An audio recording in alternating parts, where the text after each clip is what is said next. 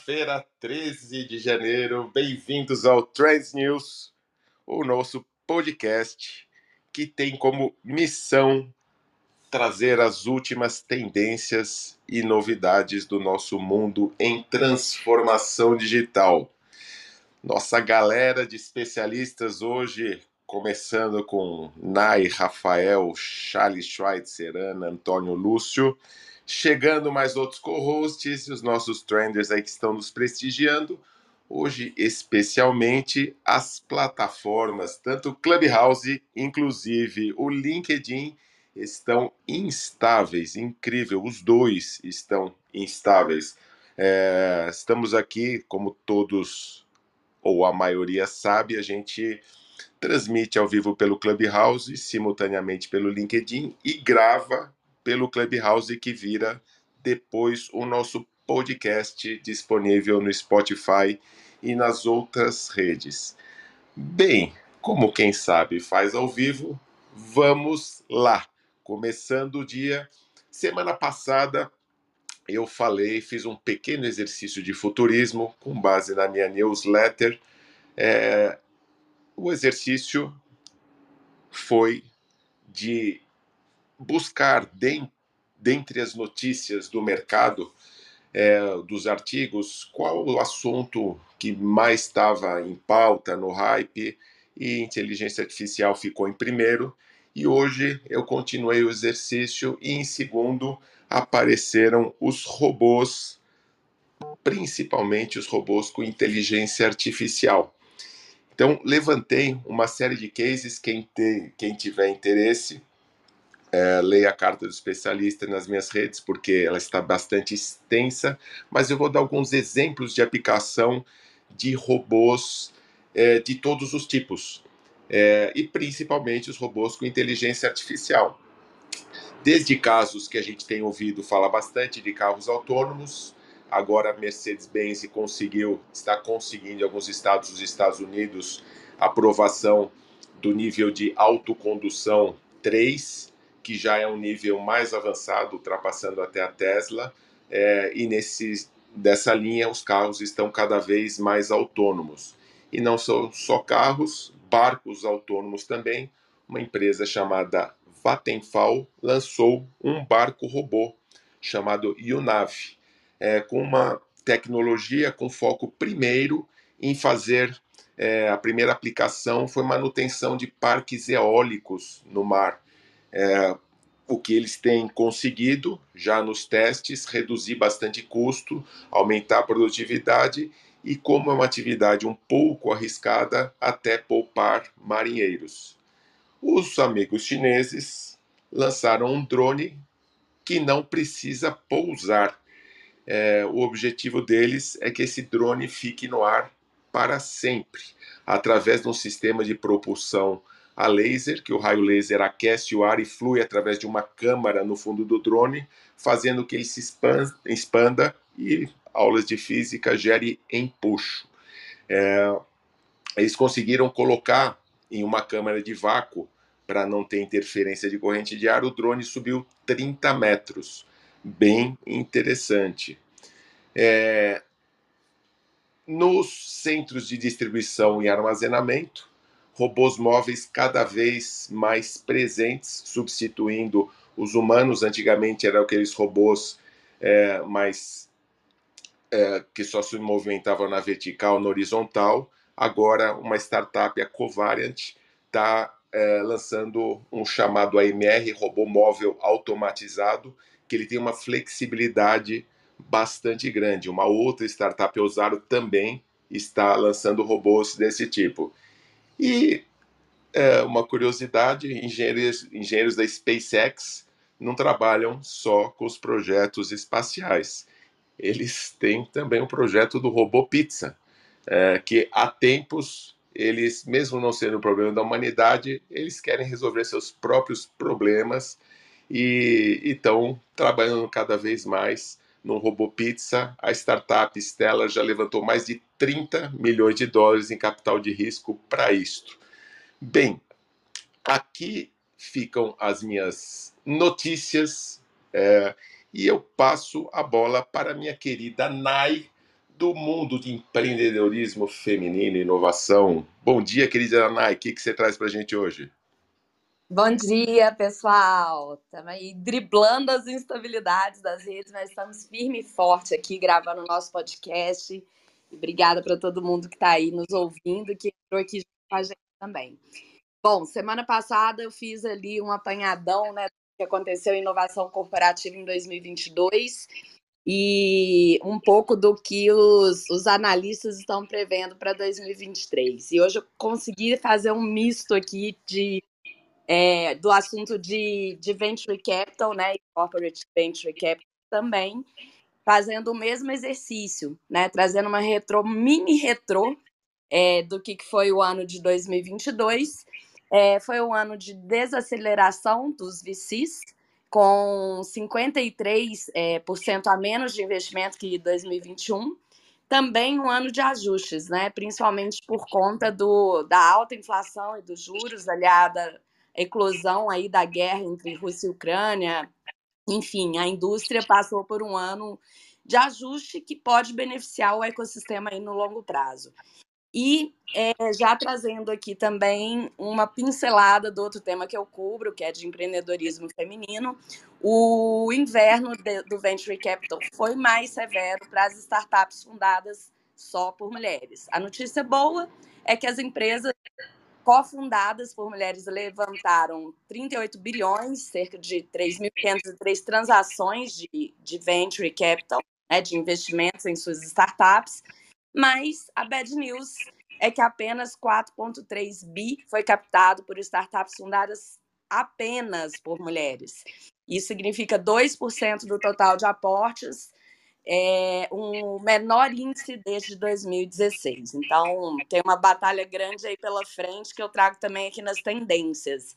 É, já entrando em 2023, o ano continua sendo um ano cauteloso, apesar da, da indústria de venture capital estar altamente capitalizada.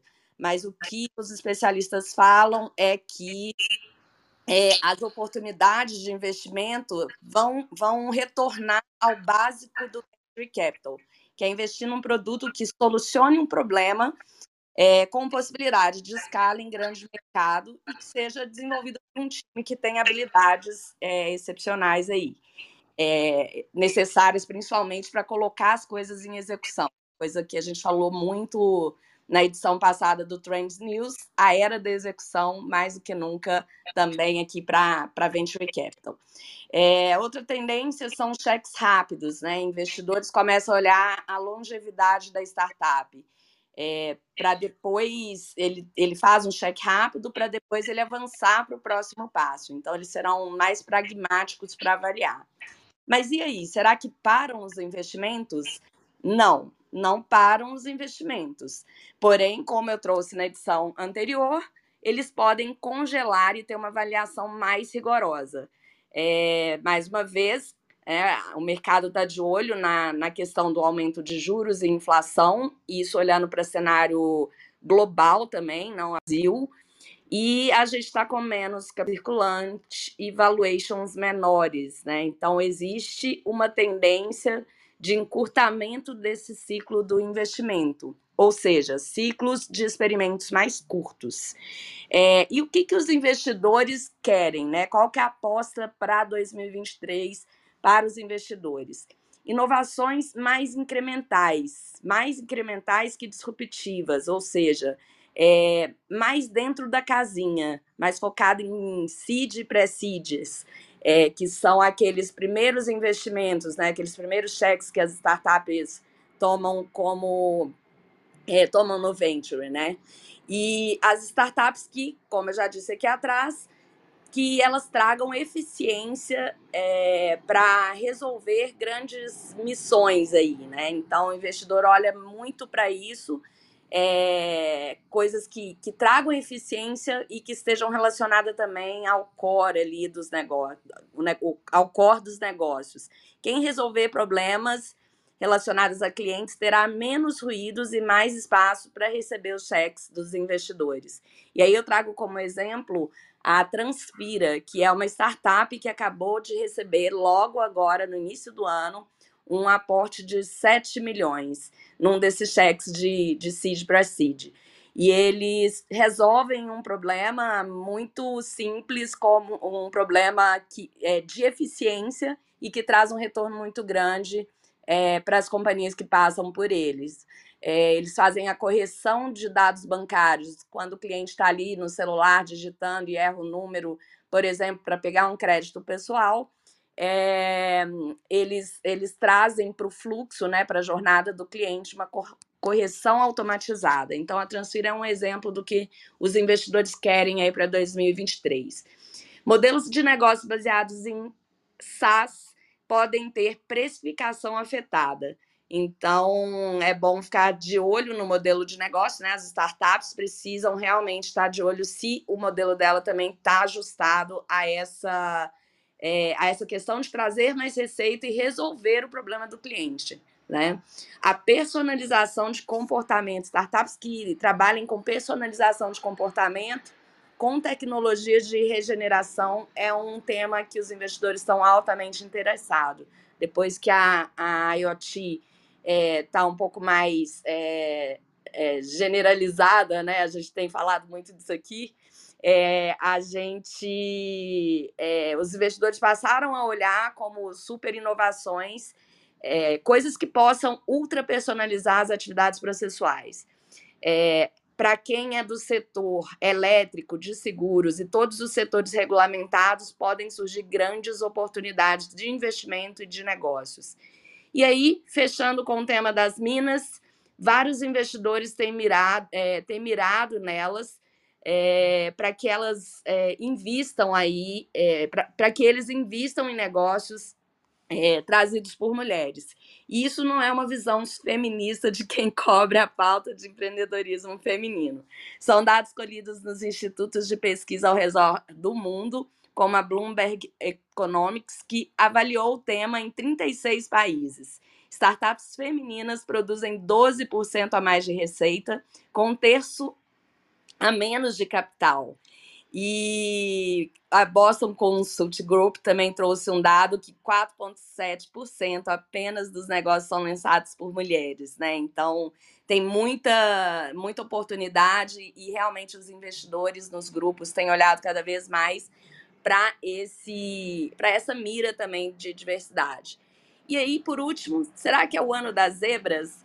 As zebras é, são uma referência, né, também dos VCs femininos. É um movimento tem um movimento americano que chama Zebra Unit, criado por quatro mulheres da economia 4.0, é, em sete países e com 9 mil mulheres na comunidade online. O lema das zebras é: as zebras consertam os que, o que os unicórnios quebram.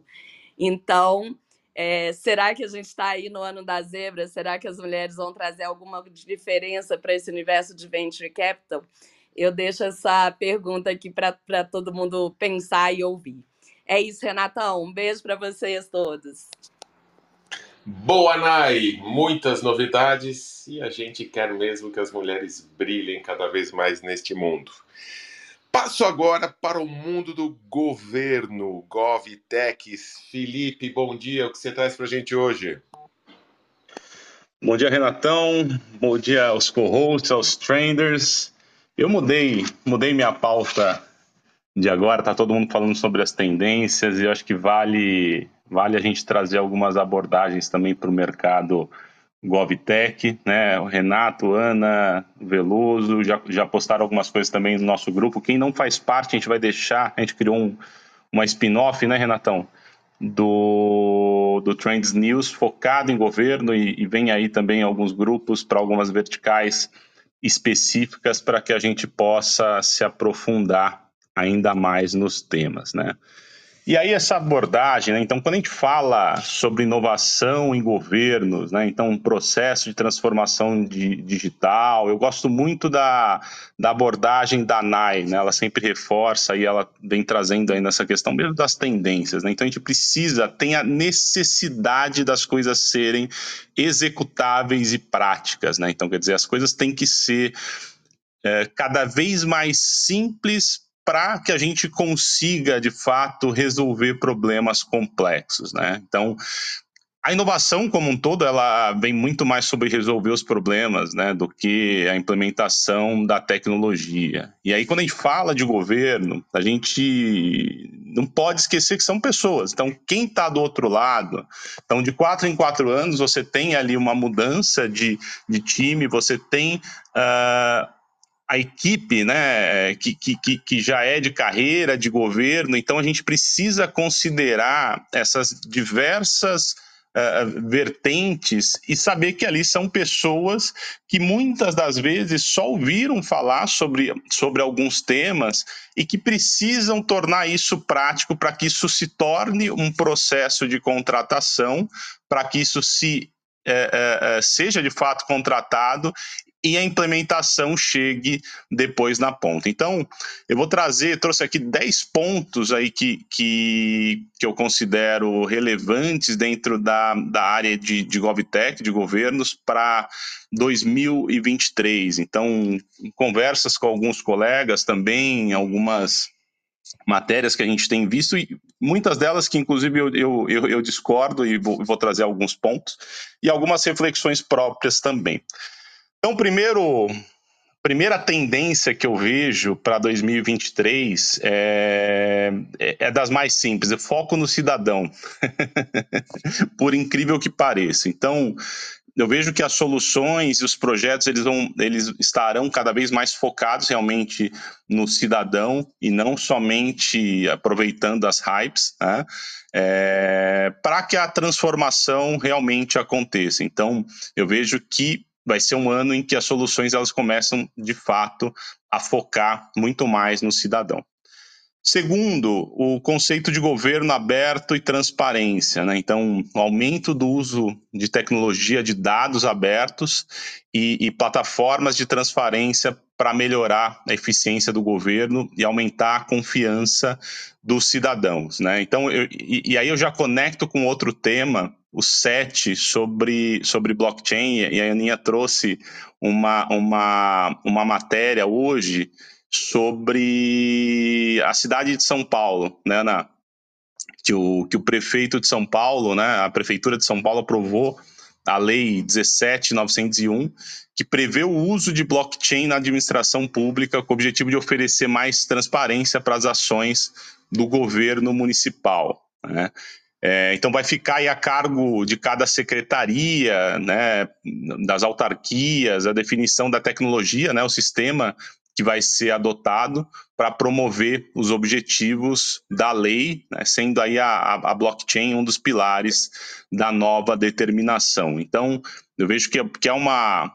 Né, a gente fala das tecnologias emergentes, mas de forma prática, essa questão da transparência se conecta muito com, com a blockchain e, e, e eu vejo que, que isso vai se fortalecer cada vez mais.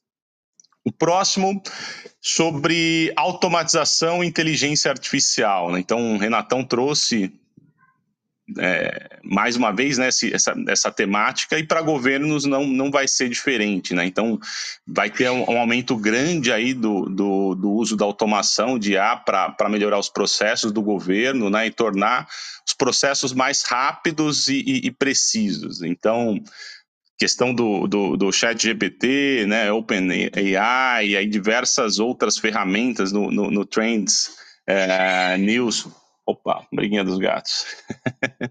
então a gente vem, vem discutindo bastante esse tema dentro do, do, do grupo, né, do nosso grupo do, do, do, do WhatsApp, porque dia a dia surgem novas ferramentas e novas é, soluções que ajudam na resolução dos problemas. Então, para governo, a inteligência artificial ela vem cada vez mais forte para ajudar no controle do orçamento, né, das receitas, despesas, análise das políticas de distribuição de renda, prevenção de, de fraudes. Isso aí vem, já tem algumas soluções bem interessantes nessa área, né, saúde pública, segurança, enfim, nas diversas diversos setores do governo.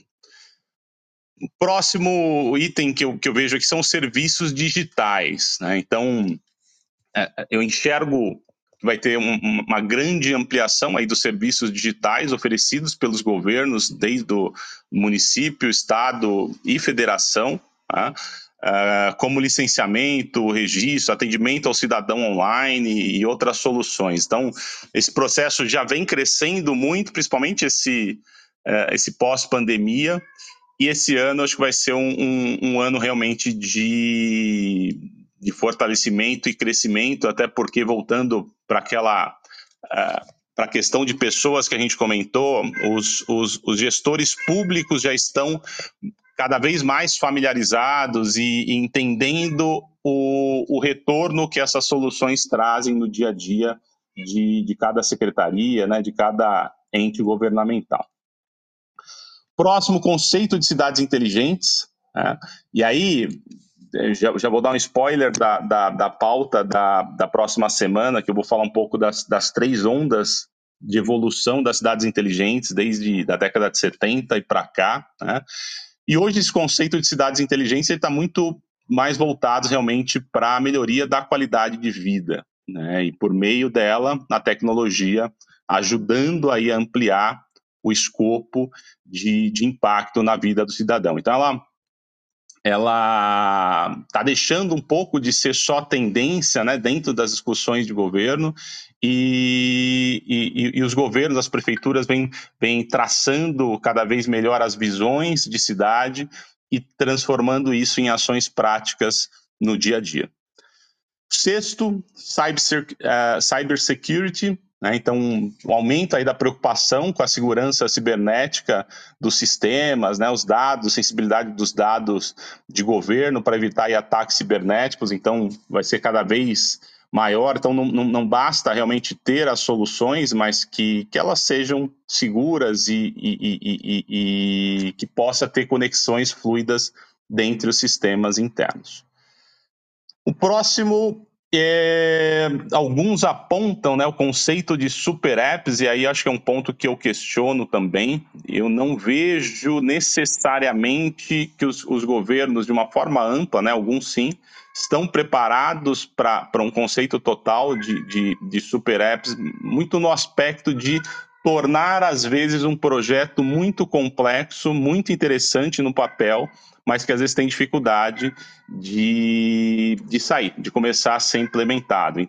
Porém, eu vejo muito a questão de, de arquiteturas cada vez mais flexíveis, que permitem a integração de diversas soluções, né, que trabalham de forma conjunta, né, então APIs que, que, que fazem com que as soluções se dialoguem, e aí para um próximo passo de maturidade é, no, no, conceito de, de inovação e tecnologia dentro das prefeituras, a gente consegue visualizar uh, cada vez mais os, os, os, governos trazendo soluções integradas como um todo. Acho que o tempo está tá corrido aqui, né, né, Renatão? Então, só o último é, eu, eu, vejo a questão do processo de inovação aberta, né, aceleração e fomento às GovTechs como algo que vai crescer muito também nesse ano. Então, os programas vêm se fortalecendo, e principalmente em governos em que, de um lado, os governos têm dificuldades de contratar soluções inovadoras e de outros também as startups e soluções inovadoras com, com dúvidas e dificuldade de como serem contratadas. Então, aí eu vejo como uma grande tendência também aumentar esses programas de ambos os lados para que, que isso se fortaleça e, e, aconteça cada vez mais. E, de novo, a gente veja o impacto acontecendo na, no dia a dia da população. É isso, Renatão. Eu sei que o Charles também, na Nai lembrou aqui, o Charles tem uma pauta não, não necessariamente sobre a, a, política, mas que, que sobre tecnologia, mas que conecta essa questão política aí muito forte. Valeu, pessoal. Bora! Boa, Felipe. E galera, o nosso grupo está pinado aí no Clubhouse. Quem depois quiser entrar lá e passar, tiver interesse no Trends News Community Gov, avise e a gente insere por lá. Passo agora para o estreante, diretamente do mundo do blockchain. Jeff Prestes, a minha referência de blockchain. Seja muito bem-vindo ao nosso super grupo de especialistas. E o que você traz para a gente hoje, Jeff? Olá, Renato, tudo bem? É, olá, ouvintes, olá, amigos co-hosts. É, primeiramente, então, queria agradecer, Renato, pelo convite. É, muito feliz de estar aqui com vocês. E, é, para começar, acho que uma, uma notícia que teve essa semana e que acho que foi uma, é uma boa notícia para o mercado blockchain brasileiro é que o Banco Central continua é, evoluindo na sua pesquisa, né, o grupo de trabalho sobre real digital e hoje e essa semana saiu a notícia que eles estão usando o Ethereum como inspiração para esse blockchain privado que o Bacen vai coordenar é, para o projeto do Real Digital. Isso é interessante por quê? Porque o Ethereum é o maior ecossistema blockchain é, que, que existe que, e que também já se provou ser estável, seguro e esse ecossistema é muito rico em aplicações e diversas aplicações de DeFi, que aí acredito que é onde o Banco Central esteja é, mirando. E isso também facilita que produtos já existentes possam ser adaptados para o, o real digital e também é, facilita que a comunidade brasileira possa fazer parte, porque aqui no Brasil existem também é, muitos é, existem startups e também existem é, uma série de profissionais ligados ao Ethereum e que já vai, poderão auxiliar tanto os, os, bancos, mas também outras instituições autorizadas pelo Banco Central a fazer, criar produtos, enfim, desenvolver negócios sobre o real digital.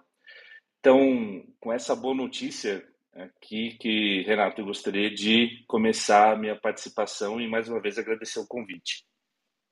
Excelente, Jeff. É muito importante, ligou com a questão de Mundo Gov do Felipe, iniciativa super importante e vamos esperar que ela vingue. Passo agora para o querido homem do mundo do cinema, da inovação, das fintechs. Abra sua gaveta, Leo Errara. Bom dia a todos, bom dia a todas. Jeff, muito bem-vindo. O Jeff é um grande amigo de muito tempo e, e com certeza vai contribuir bastante aqui com toda a experiência dele. Uh, vamos começar aqui, a sala está cheia. Eu vou tentar é, é, resumir bastante as notícias da, da semana, mas só para não perder né, tudo que a gente tem falado desde o ano passado, os layoffs. Né? Então, alguns layoffs que aconteceram. Uh, uh, e aí a gente está falando primeiro do mundo, né? Coinbase, uh, 20% da, da equipe, ou 950 funcionários. A Verilai, que é uma empresa da Alphabet, do Google, 15%, e a gente está falando mais ou menos aí de 200 funcionários. Aqui no Brasil, o Twitter já cortando novamente, né? E aí toda a questão do Elon Musk, não vamos entrar de novo no detalhe do Elon Musk, mais 10 pessoas uh, uh, sendo cortadas. A Peer, né, que é uma insurtech, uh, 39% da, da, dos funcionários. Saiu uh, também na, nessa semana uma notícia sobre a Rock, Tal, Rock Content, Content que uh, teve o corte aí de 15%. E no começo da semana também, a 99 está é, aí na segunda leva né, do, do layoff, mais 100 números divulgados aí de quantas pessoas dentro desse layoff. Então, só para a gente não perder essa notícia, se a gente ainda continua aí acompanhando uh, os layoffs. Essa semana também, e aí eu gostaria de, de colocar que começa, começou, já que né, o Renato também falou sobre uh, o cinema, é, essa semana começou as premiações, né? Esse primeiro semestre normalmente tem várias premiações aí do cinema. Uh, teve a premiação do Golden Globe. E já que a gente está falando bastante de streaming, uh, o HBO e HBO Max foi o grande vencedor da, dos streamings. Ele teve quatro uh, produções que foram premiadas das 14 que foram nomeadas. A Netflix teve três vencedores das 14. A Hulu, com aquele uh, seriado que a gente falou várias vezes aqui na sala, é, do Dropout, né, que fala sobre Elizabeth Holmes, ela ganhou, né, a, a atriz que faz a Elizabeth Holmes ganhou também uma estatueta, e a Apple TV também com uma estatueta. E já que falei em várias dessas, uh, desses streams, eu queria dar uma passada aqui também da, do que está, a gente está esperando aí no mercado para cada uma delas. Então, uh, para começar com a, a, Netflix, né, que a gente tem falado bastante também, uh, uma das coisas que o, o co-CEO Ted Sarandos comentou, ele falou que não vai é, entrar no mercado de esportes, né, que outros streaming já estão entrando, ele não vai entrar. A ideia dele é entrar, de acordo com ele, ainda continuar com os games, né? Hoje já são 50 jogos de mobile e talvez eles comecem a entrar também nos jogos de PC. E uma das coisas que entrou no começo do ano dentro da Netflix foi a, a uma aposta nova, né, que são os exercícios. Então, juntamente com a Nike, eles têm lá o Nike Training Club, que são 30 horas de exercícios dentro do Netflix. Um dos rumores que estão acontecendo aí no mercado é que provavelmente né, a Microsoft está de olho na compra da Netflix. É, lembrando que a, a, Microsoft também já fez uma aquisição aí que parecia é, bem diferente, que foi o LinkedIn, e que no final deu certo. Então aí dizem que a Microsoft está de olho aí da Netflix e numa cifra aí gira em torno de 190 bilhões, de acordo com a agência Reuters. Uh, o próximo que eu quero comentar é a HBO. A HBO também, uh, já, já comentou aqui, né, que eles estão aí num movimento de somar força, né, HBO Max com o Discover Plus, né, de juntar uh, em uma mesma plataforma. E o CFO da, da Warner, né, ele, diz, ele comenta aí que uh, a tendência é que outros streams também comecem a acontecer é, é, alguns cortes, né, para questão de custo, porque as produções estão muito altas, Apesar que é, o lançamento, um dos mais esperados desse ano, inclusive o Charles pode até comentar um pouquinho, mas é o jogo The Last of Us, ele está agora indo para o cinema, fazendo uma produção, e dizem aí que o, os valores dessa produção vai superar o do Game of Thrones. Uh, e ontem, inclusive, foi também anunciado uh, o aumento da assinatura do, HBO lá nos Estados Unidos, que custava 14,99 e aumentou aí para 15,99. Então parece que essa tendência, né, de ganhar dinheiro em algum local ou fazer algum corte nesse ano parece fazer sentido. A Disney, é, a gente falou bastante da experiência de compra online, que eles já estavam de olho desde o ano passado, mas o, o grande movimento do ano passado foi a volta do CEO do Bob Iger, porque né, no geral, a, a, Walt Disney Company teve um prejuízo grande e muito por causa do Disney Plus, então vai ter uma mudança grande aí no Disney Plus. A Apple TV, por fim, aqui, uh, eles comemoraram muito o ano passado pela, pelo aumento do, e o sucesso dos serviços dele, né? Quando a gente fala serviço, não é só os produtos como Mac, iPhone, mas dos serviços como Apple Store, Apple News, Apple Arcade, Apple Music. E eles tiveram também uma, uma grande vitória no passado, que foi, pela primeira vez no streaming, ganhou um, um filme, né, como melhor filme, que foi o Coda. Inclusive, eu, eu indico bastante para quem quiser ver o, o, filme Coda. E a Apple TV é uma da. Apple uh, TV Plus é uma das que vão apostar aí no esporte. Fecharam com o MLS de, de, futebol, de futebol nos Estados Unidos e o MLB de beisebol também nos Estados Unidos. E só para finalizar, então, a última coisa rápida aqui, é, números do Brasil que saiu, uh, a Netflix continua como líder né, dentro do market share, são 30% do market share aqui no Brasil, e a Prime Video na sequência, uh, depois HBO Max, Globoplay e Star Plus. Então, fazendo uma geral aí da, da, da, da, parte de streams e tudo que pode acontecer nesse ano e o que, que a gente pode estar tá olhando aí, o que, que vai acontecer em 2023. Obrigado, Renato. Uau, Ale! Parabéns pelo poder de síntese, sala lotada, show de bola. E agora, diretamente do mundo dos games, com a aguinha de lindóia já tomada, Charles Schweitzer. Primeira participação do ano. Como vai, meu amigo Charles? Muito bem, Renato. Realmente com água de lindóia em dia. Muito bem. Charles, esportes é esporte? Puxa vida, Renato, eu sabia que essa polêmica precisava ser discutida aqui. Então, é, eu quero trazer primeiro a fala original, e aí vou colocar entre aspas a fala da nova ministra do esporte, Ana Moser.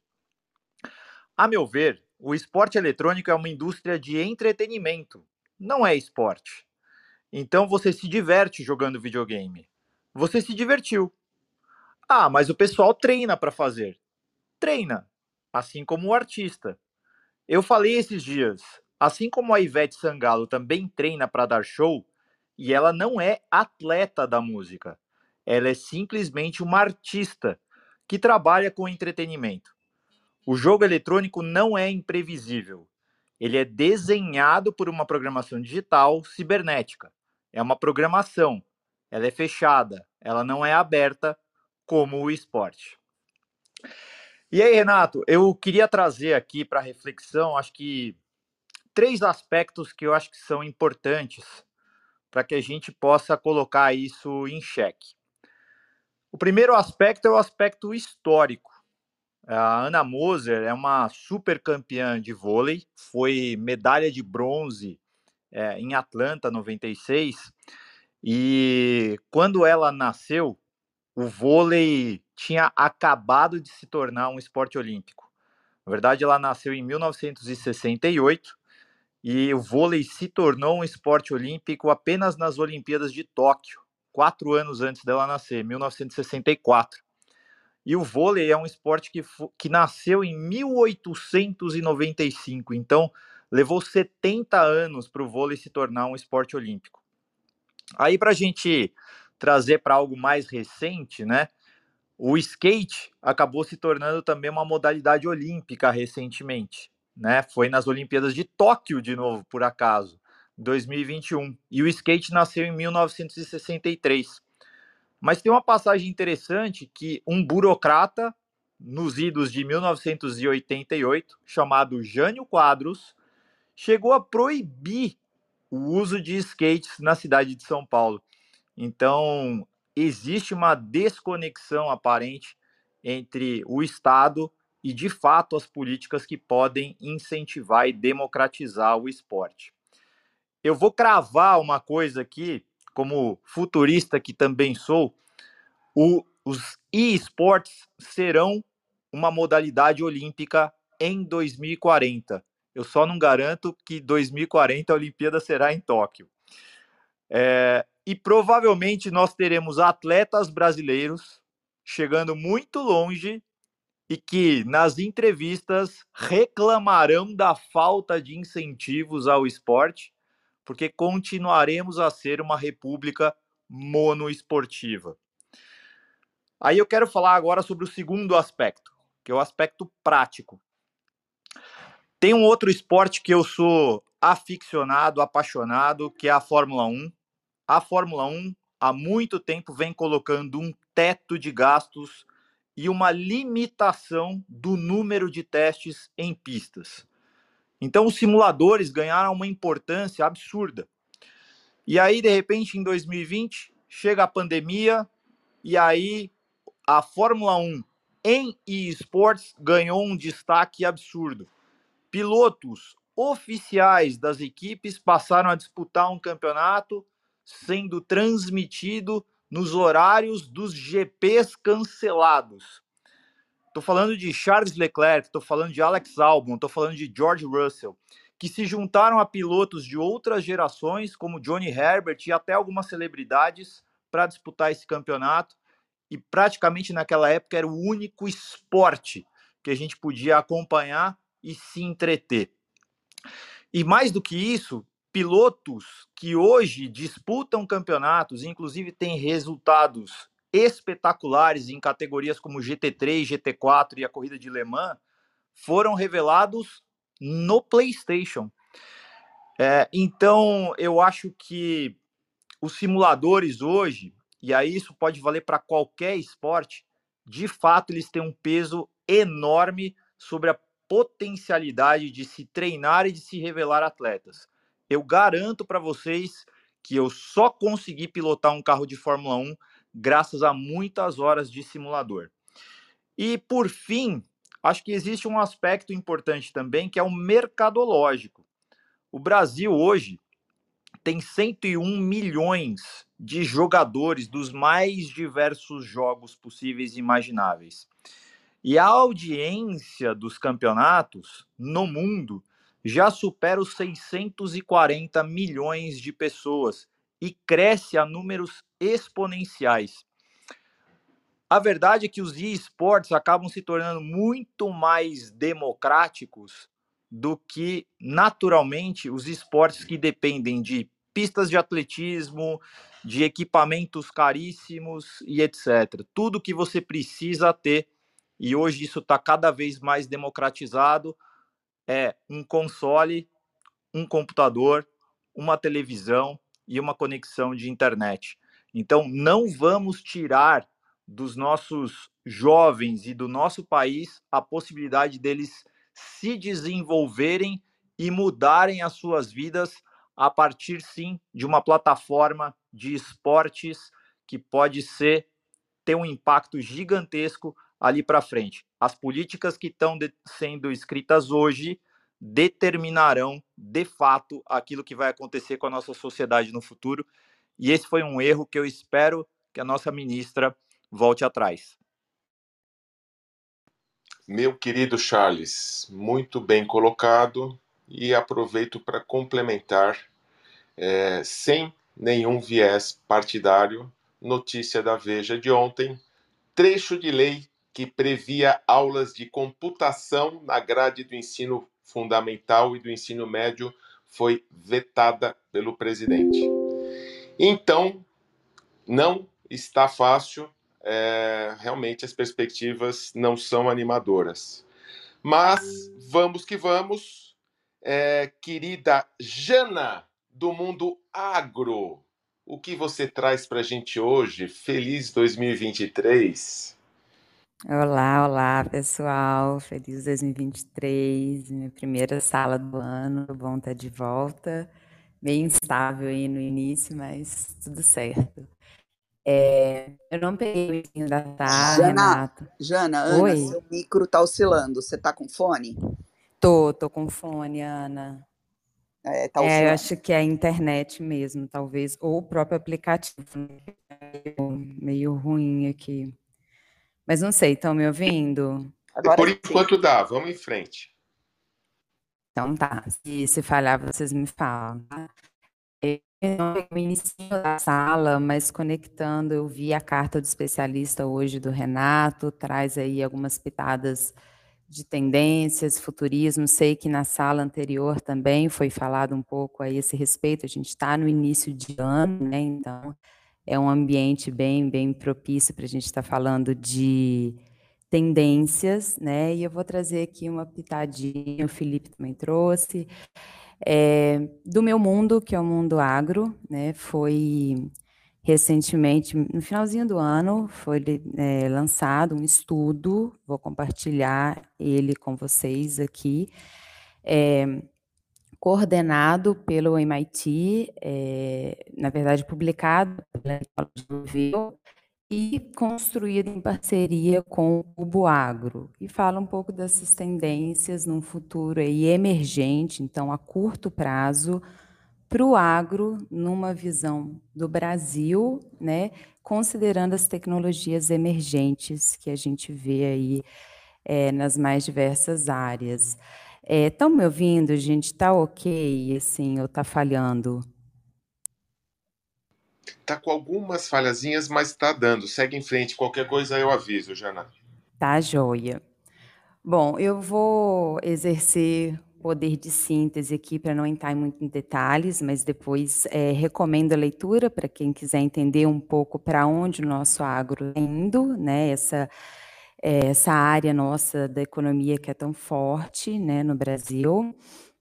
E foi feito é, esse estudo a partir no setor primário e o setor secundário né, no Brasil. Então, o setor primário são produtores rurais, agricultores, pecuaristas, e o setor secundário, agroindústrias, fabricantes de insumo e tudo dessa parte é, mais na ponta. E, e foram entrevistados líderes né, da, do, do agronegócio brasileiro. E qual é o segmento dos próximos anos, e aí foi feita a correlação das maiores tendências em termos de tecnologias emergentes. Então, é, de uma forma bem concisa, destaco aqui, primeiro, a conectividade, dando destaque aí para o 5G, que no campo ainda não é realidade, está acoplado à internet das coisas, então a gente vê uma conectividade no campo máquina-máquina, diminuindo aí a necessidade da presença do homem no campo tão diretamente. É, analytics e Big Data, então, uma quantidade de dados sendo gerados em grande quantidade, e isso alimentando sistemas, é, é, inteligência artificial e tudo mais. E terceiro vem ela, aí, inteligência artificial e aprendizado de máquina. Queria destacar aqui só a diferença entre setor primário e secundário, quando a gente fala de produtores rurais, a necessidade e tendência desses produtores identificados por eles mesmos é a necessidade de conectividade no campo. Se a gente fala em tecnologias né, emergentes, elas não conseguem ser eficazes se a gente não tem conectividade no campo. E destaca-se também as tecnologias geoespaciais, então imagens de satélite, georreferenciamento, cartografia digital, acoplada à meteorologia digital, que é essa predição de safra com base em dados meteorológicos que hoje estão muito loucos, considerando cenários de mudanças climáticas. em agroindústria, é, o que pega bastante é, é analítica, então essa grande concentração, geração de dados alinhado à conectividade e à inteligência artificial. Então, não vou entrar muito em detalhes, mas o estudo ele também traz correlações entre é, tecnologias, então, quando você investe mais em inteligência artificial, necessariamente também você está investindo mais em big data, tomar decisões partir de um maior número de dados que vai alimentar a inteligência artificial, que vai retornar esse produtor. É, Destaca-se também é, dentro de uma análise de espacial, estou considerando análise é, tudo mais, uma necessidade de trazer mais para a borda do campo. Então, o produtor tem acesso a essas imagens, esses dados para tomar decisão, e aí destaca também Edge Computing, que foi algo que apareceu também.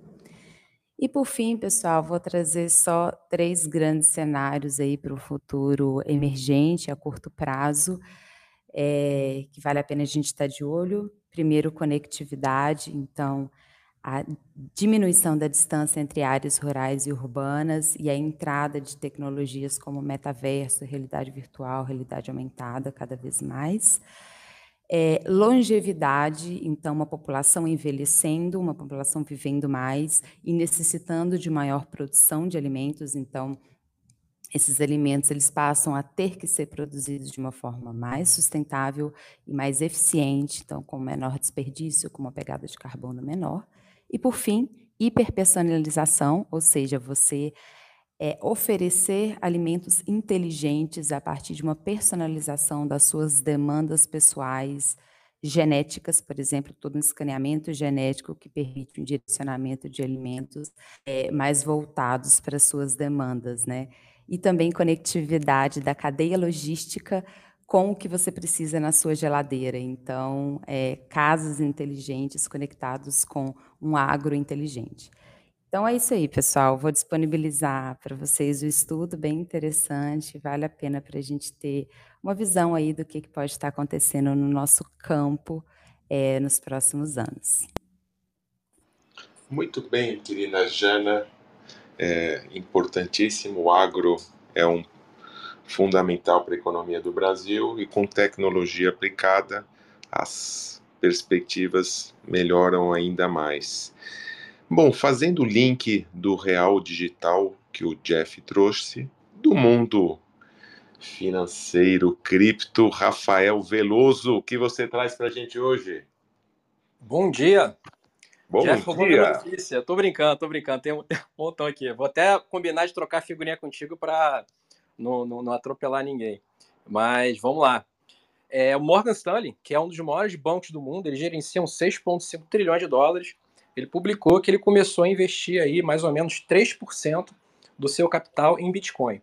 O problema é que esse bancão está investindo não com Bitcoin direto, em função da, das legislações locais lá onde o institucional não tem acesso, como a, os cidadãos têm. Questão de legislação mesmo. É, é, não, não pode, por enquanto, lá comprar spot. Então, o que, que ele fez? Ele está comprando o tal do GBTC, que é um Bitcoin que a Grayscale, que é o maior fundo de investimento do mundo em Bitcoin, eles têm mais de 600 mil Bitcoins, é, produz. Então, eles falam que eles têm lá o lastro em spot, eles criam esse GBTC que o institucional pode comprar.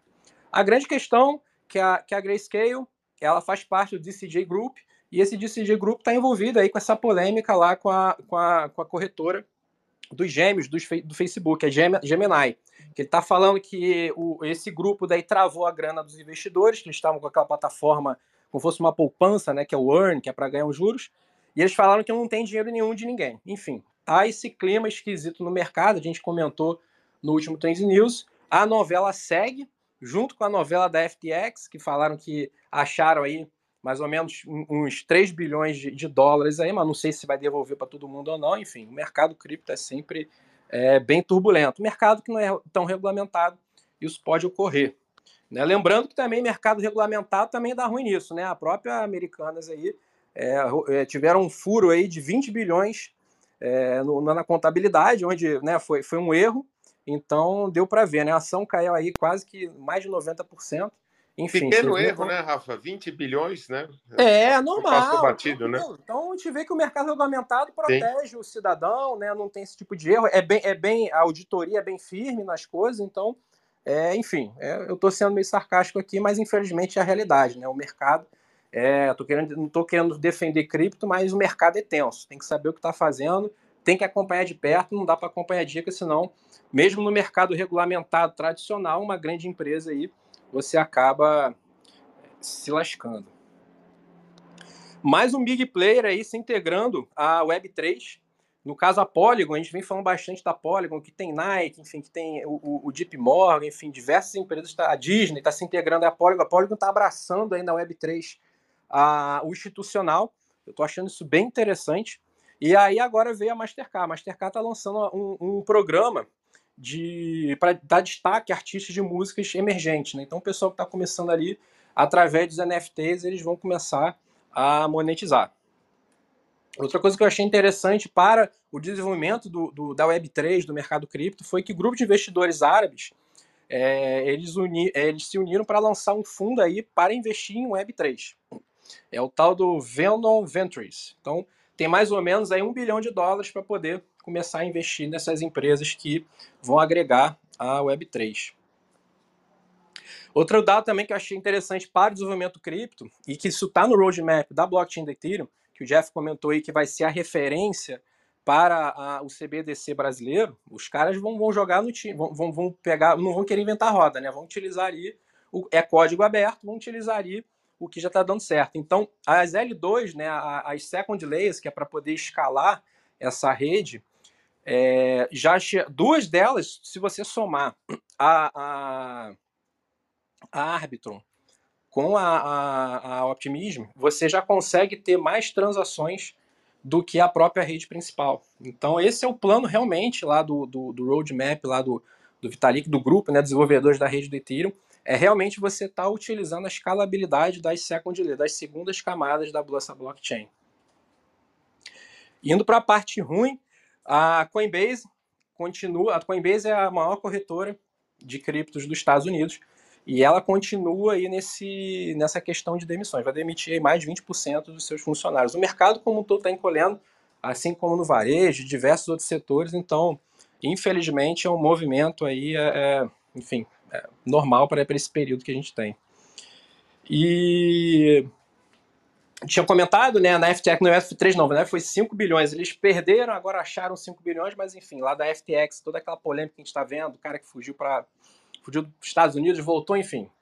É, a gente sabe que quando o cara é, financia governo, enfim, toda essa questão, não é nem aqui no Brasil, é lá nos Estados Unidos, né, acaba que o cara sai bem daí. Vamos ver como é que vai acompanhar. Tem muita gente que está no, no, no, prejuízo, que tinha dinheiro nessa corretora e de um dia para a noite o dinheiro sumiu. Foram bilhões de dólares, mas vamos ver o que, que vai acontecer.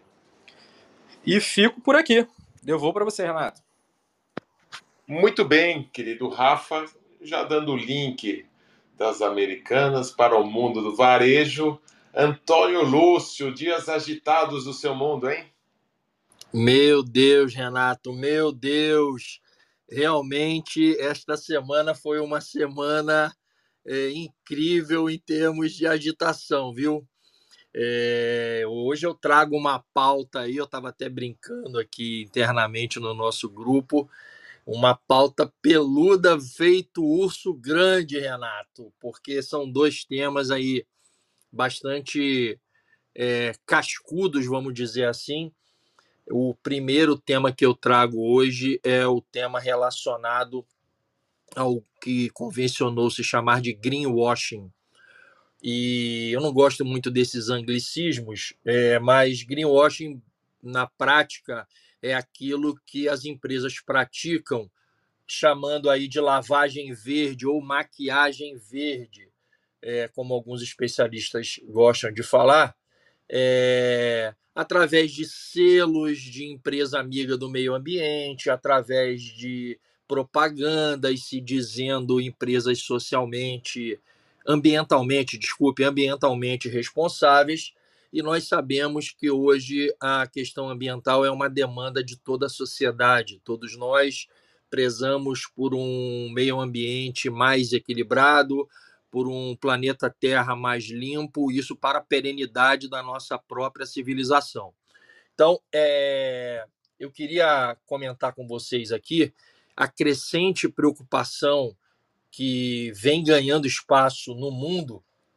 E eu citaria aqui, inclusive, uma notícia do Financial Times de ontem, é, que dá conta de que o marketing é, ambiental enganoso está presente em metade dos produtos vendidos na União Europeia. Isso mesmo, meus amigos. Metade dos produtos vendidos na União Europeia está afetado por um marketing ambiental enganoso, induzindo as pessoas a achar que são produtos ambientalmente corretos, quando na verdade não são. Então, coisas como 100% reciclado, feito com ingredientes totalmente naturais, esse tipo de coisa. E a discussão que se faz hoje dentro da regulamentação vigente na União Europeia, que tem sido um norte importante para nós, veja lá o carregador do iPhone, entre outras coisas, como o LGPD, a União Europeia tem sido realmente um farol para todos nós é, em algumas áreas. E eu tenho certeza que eles vão trabalhar duro para poder regular isso. Aqui no Brasil, nós temos um projeto de lei tramitando desde 2012, de autoria do deputado Márcio Macedo, então pertencente ao PT do, do, de Sergipe, que obrigava as empresas a, seguindo aí a lei de crimes ambientais, é, ter uma correção, né, ter realmente uma transparência em relação a, a, a, a, essa, a essas informações de rótulos, marketing, etc. Então vamos ficar atentos a isso, porque nós precisamos realmente de gestores ambientalmente responsáveis, empresas ambientalmente responsáveis, mas que isso, mais do que uma propaganda, seja efetivamente uma consciência. E o segundo tema que eu trago foi realmente o assunto das últimas é, 48 horas, eu diria, né? 48 não, pouco menos, 36, porque esse assunto surgiu é, após o fechamento do mercado da quarta-feira, quando Lojas Americanas SA publicou aí um, um, um fato relevante, dando conta de que havia, abre aspas, inconsistência contábil em seus lançamentos e que essas inconsistências elas diziam respeito a apenas 20 bilhões de reais. Isso mesmo. A companhia vale 14, mas as inconsistências valem 20, ou seja, muito mais do que o valor patrimonial da empresa. Então, é, é, esse é um assunto bastante interessante para a gente colocar no radar de tendências, porque ele vai mexer, obviamente, com a governança das organizações. A desconfiança do mercado financeiro ontem de que outras empresas de varejo atuavam da mesma forma foi muito grande. Isso refletiu-se no valor dos papéis negociados e lojas americanas. Lojas americanas, por exemplo, ontem fechou com uma queda de 77% em seus papéis, tendo que ser colocado em leilão por duas vezes. Né? Então, é uma situação realmente muito séria que mexe com a credibilidade é, do mercado em relação ao varejo, que já era uma, uma indústria que vinha sendo colocada é, numa análise com lupa por causa é, do ambiente econômico que nós estamos vivendo. Bom, eu vou publicar é, o link de um artigo que eu fiz e publiquei no LinkedIn, onde a gente vai descer um pouco mais no detalhe sobre esse problema, mas acho que são. Eu estou falando aqui sobre uma tendência ao falar de greenwashing e a falar sobre os problemas contábeis da Americanas. É, quero colocar aqui na pauta a questão da credibilidade. A pauta de tendência do varejo nesse momento é credibilidade. Renato, era isso que eu tinha a trazer. Obrigado, um abraço a todos. Excelentes pautas, amigo Antônio Lúcio, muito bom mesmo. E passo agora para a minha querida filósofa polímata, Aninha. Tudo bem? Ansioso por ouvi-la. Bom dia, Renata. bom dia a todos. É, direto aqui do litoral norte, pé na areia. Hoje o Trends News vai ser é, é, ecoado pela Ana a partir do mar. Bom, seguinte, vamos lá. Nós estamos muito corporativos hoje aqui, né? Eu estou achando assim, nós estamos números, tendências e problemas, etc, etc. Eu vou tentar é, complicar e aliviar ao mesmo tempo. É, e coloquei é, no nosso grupo, e aí provoquei uma discussão daquelas que o Renato às vezes fica bicudo comigo, sobre inteligência artificial e saúde mental. É, eu tenho eu tenho tido a oportunidade, alguns de vocês sabem que eu estou colaborando como pesquisadora-chefe em ética e em desenvolvimento de soluções é, é, em um projeto muito grande que envolve educação, é, fintechs sociais, blockchain, é, criptomoedas, está todo balaio aí junto. E para a querida Nai, não sei se ela está aí não, vai ser uma startup totalmente, já, já é, é dominada por mulheres. Então, em breve comentaremos mais coisas. E vão haver lançamentos de alguns produtos.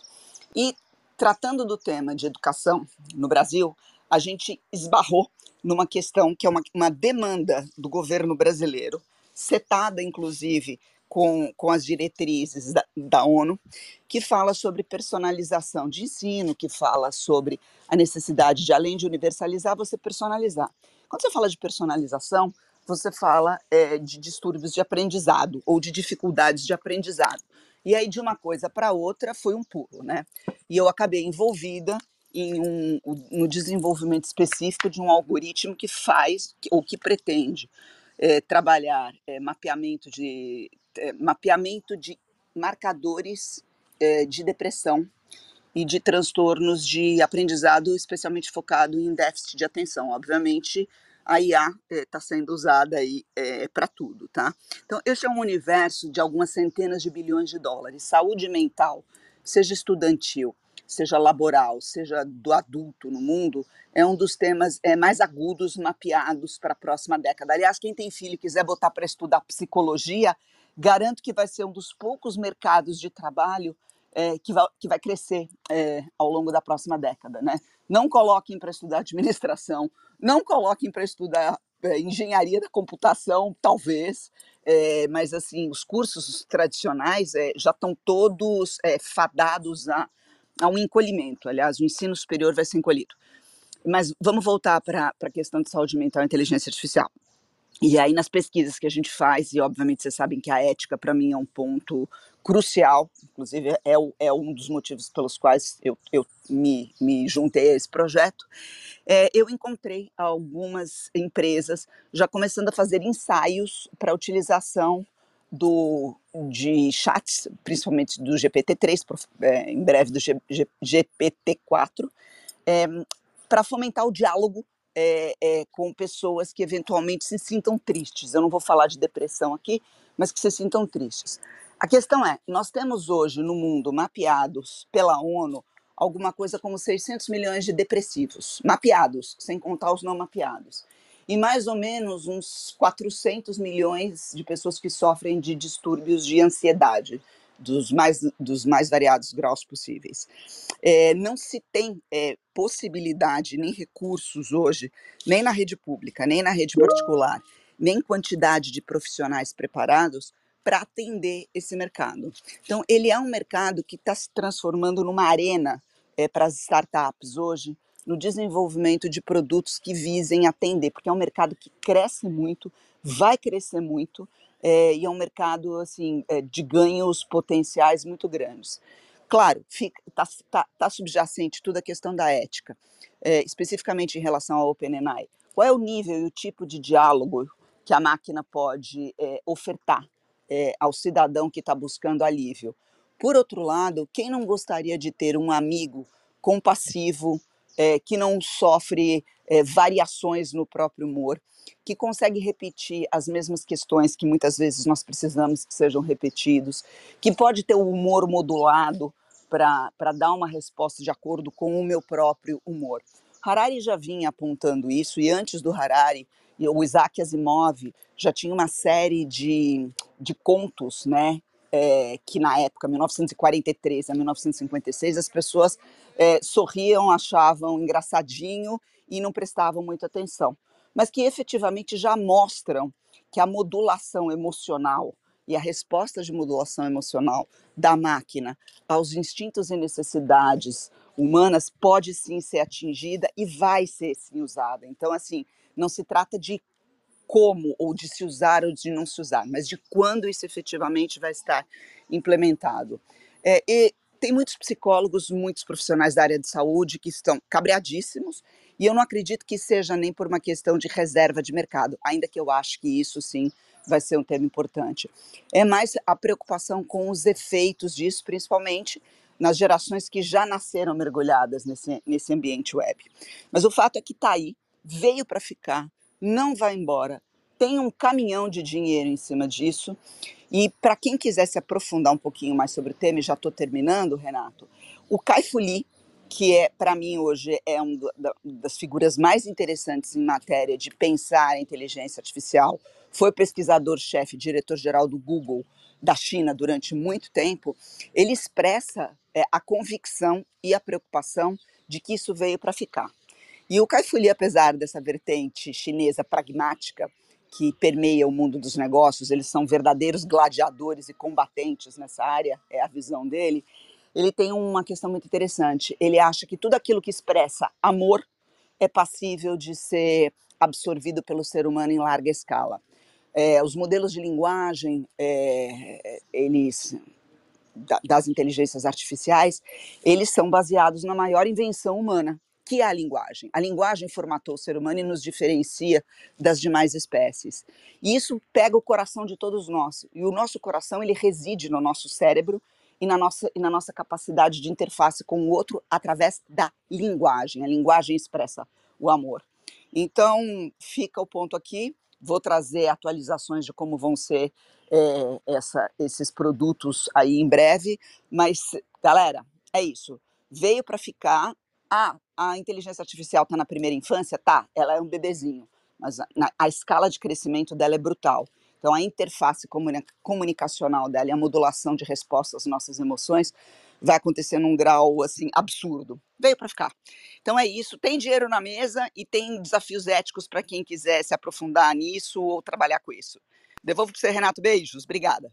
Boa, Ninha. Você falou de mundo corporativo, mas as empresas são formadas pelos seres humaninhos. Então, sua pauta atende também o mundo corporativo que precisa de pessoas sãs e saudáveis para que os negócios se desenvolvam. E agora passo, a gente fecha a nossa sala de hoje com o meu colega, amigo Negrando, que está no grupo de trabalho junto comigo do movimento Brasil Digital para Todos, estamos mapeando todas as tecnologias emergentes do futuro para publicar isso nos eh, artigos e documentos do movimento. Tudo bem, meu amigo Ney? Tudo bem, Renato? Tudo bem, Ana Antônio, Charles, Nai, Rafael, Janaína e outros colegas estiveram aqui, mas essa plateia querida que nos prestigia no Trends News todas as sextas-feiras de manhã. Convidem seus amigos, tragam mais colegas para participar ao vivo, mesmo que a gente tenha a gravação no Spotify. Todas as nossas pautas aqui de sexta-feira são gravadas e disponibilizadas como uh, podcast no Spotify. Uh, Renato, uma das coisas que, que, que, me preocupa e que eu acho interessante é, é, os cuidados que a gente tem que ter quando, quando se fala de tendências, né? Tendências, diferentemente de futurismo, é uma coisa muito mais que está que está ali começando a acontecer, que está acontecendo em alguns pontos e, e tende a, a assumir um nível de massa de uso daquilo é, mais para frente, ou, às vezes, em alguns setores, ser amplamente usados. Né?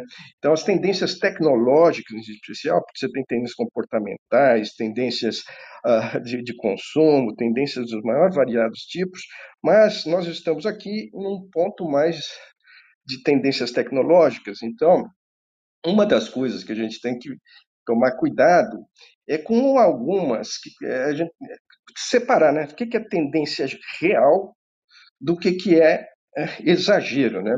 Gente, é, só para a gente pensar um pouquinho nisso, lembra que no, no, no, ano passado a gente teve uma empolgação muito grande com relação aos NFTs, a questão da, da, da, dos criptoativos e a questão do metaverso. Por exemplo, no ano uh, em outono do, de, de 2022, os mercados de NFT caíram 90%. Entramos no inverno cripto, tá? E um metaverso movimentado que estava mais para um sonho do que para a realidade, né? Então, essas coisas nos preocupam. Por outro lado, tem muita gente séria fazendo um trabalho sério em tendências, né? Nossa, todos nós aqui temos buscado acompanhar isso e olhar para essas coisas com um olhar um pouco mais crítico, um pouco mais uh, de, analítico, né? E observando eh, o, o, que pode ser ou não. Um, um, um exemplo de, de, de, trabalho sério que eu, que eu, que eu vi é, é a questão da, da, da McKinsey, que ela, no ano passado, ela lançou 14 tendências tecnológicas com potencial para mudar a forma como a gente trabalha e vive. Eu não vou falar dessas 14, porque seria muita coisa para falar hoje, tá certo? Uh, a ideia é que para 2023, tá? A McKinsey ela lançou não novas 14 tendências, não novas tendências como um todo, mas sim algo um pouco mais macro, né, que nos leva a refletir sobre como usar essas tendências dentro das organizações e na vida prática. Né? Então, aqui a coisa é um pouco mais corporativa, né? mas bastante interessante. Então, ele, ele nos coloca, por exemplo, como um primeiro ponto, ficar atento às tendências combinatórias.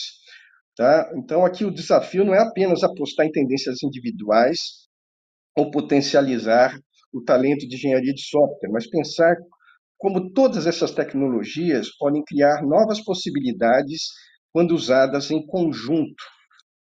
E isso é o que se chama de tendências combinatórias.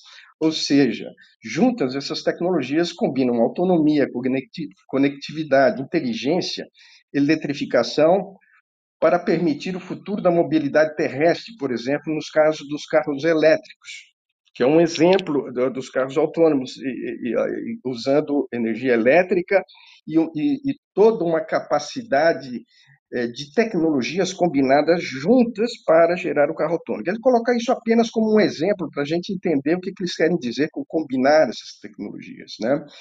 Uh, uma outra coisa né, é, é, está realizada, por exemplo, uma abordagem que levou as vacinas mRNA, uma combinação de tecnologias de bioengenharia como genômica IA aplicada, industrialização do aprendizado de máquina, sendo aplicadas a outras doenças. Então, a combinação, certo, eh, de tecnologias, né, que se chamam tendências combinatórias, é muito interessante que as empresas estejam olhando para isso, porque é uma forma não só de se diferenciar, mas de criar uma sinergia, que é muito mais do que somar, né? É quase que um multiplicar resultados a partir do momento que você combina os potenciais dessas tecnologias. Um segundo ponto que eles, uh, que eles recomendam é preparar o conselho, o conselho board da empresa, né, das, das empresas maiores que tem lá um conselho para tecnologia de ponta. Aliás, a gente fala de conselho de empresas maiores, mas as empresas médias e pequenas estão to tomando, tomando consciência da necessidade de ter conselhos, né?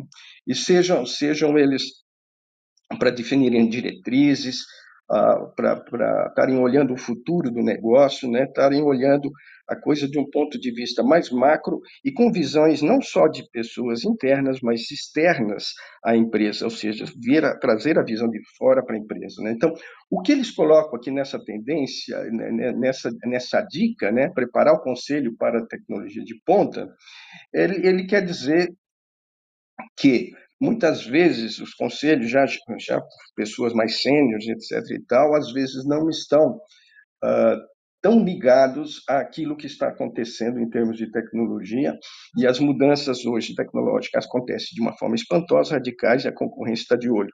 Ou seja, os conselhos têm que passar a priorizar o orçamento para atualizar as bases de TI, que permitem velocidade, segurança, resiliência e a capacidade de reutilização das organizações. Os investimentos em fundamentos tecnológicos, né? Também aquelas tecnologias de fundamento, as tecnologias habilitadoras, não é, Renato? É, de TI para TI, beneficiam todo o negócio. Por isso exigem que o conselho, trabalhando com a alta administração, oriente e direcione o esforço. Então isso é, é a dica para a questão de um conselho mais alinhado com as novas tecnologias. Daí ele fala assim: liberte ah, como terceira dica, liberte os engenheiros que você já possui. Quando ele quer dizer aqui, não é simplesmente demitir engenheiros. Né? A verdade é que houve muita redução de quadros em organizações nesses tempos. Então, o que ele coloca aqui é liberar o engenheiro daquelas atividades que não são o que ele pode dar de melhor pela empresa. Então, muitas vezes, mais de 50% do tempo do engenheiro não é utilizado com aquilo que ele pode fazer de melhor e, que gera maiores resultados para a empresa. Então, é, tem que fazer. A ideia, é claro, é tentar fazer mais com menos, né? Mas, mas, mas aqui, em vez de fazer apenas fazer mais com menos, né, aqui é diminuir o trabalho administrativo, com menos trabalho administrativo, com menos trabalho burocrático e menos trabalho manual. Ou seja, para você poder ter uh, um potencial maior uh, dos, dos, engenheiros, um, o potencial deles melhor aproveitado. E a composição da equipe de engenharia, dos engenheiros que trabalham em projetos, é um dos grandes segredos também para potencializar resultados. Então, é, é, é um outro ponto que ele fala. Uma outra dica que eu achei muito interessante é coloque a cabeça nas nuvens, né? Eu falo, pô, o fulano anda com a cabeça nas nuvens, mas aqui ele diz assim, coloque a cabeça nas nuvens. Então, eles estão trazendo é, para a gente a questão de que as nuvens estão sendo mais do que uma tendência, né? A questão da computação, computação em nuvem, que na realidade utiliza data centers distribuídos e interligados, é, combinados para gerar é, uma produtividade que pode, que tem a grande vantagem de ser escalar, né, de poder ser uh, utilizada conforme você demanda. Com isso, se você tiver mais produção, você pode aumentar o consumo computacional. Se você tiver menos produção, você reduz, então reduz seus custos com isso. Né? Por outro lado, eles recomendam usar uma coisa chamada FinOps. A gente ouve falar muito, pessoal de desenvolvimento de DevOps, né? o pessoal de segurança tem o DevSecOps. Né? Aqui ele está falando de FinOps, Querido Ney, desculpa, desculpa até te, te interromper. É, a gente precisa. As notícias são ótimas, eu acho que você podia até continuar a colocar as tendências aqui no nosso grupo e nas nossas redes para a gente complementar. É que a gente estourou bastante o horário hoje. Se puder ah, finalizar. Sim.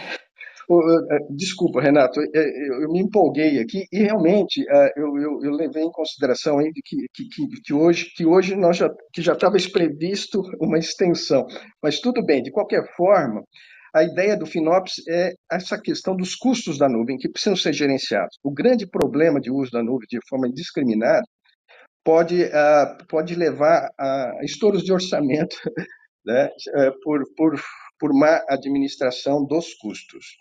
E depois tem mais duas dicas que eu deixo para a próxima semana, né, Renato? E a gente divulga aqui o, o artigo. Um abraço a todos e, e muito obrigado. Devolvo a bola para ti, Renato. Muito obrigado. A gente fica empolgado mesmo, é tanto especialista com tanta notícia legal. É, agradeço demais aí a participação dos nossos co-hosts e a galera que tem nos prestigiado aí de maneira síncrona ou assíncrona. Peço para os nossos co-hosts que aqui estão abrirem seus microfones e com o arzinho lá de Maresias, a Ana dando tom. É, um, uma feliz sexta-feira, final de semana sensacional e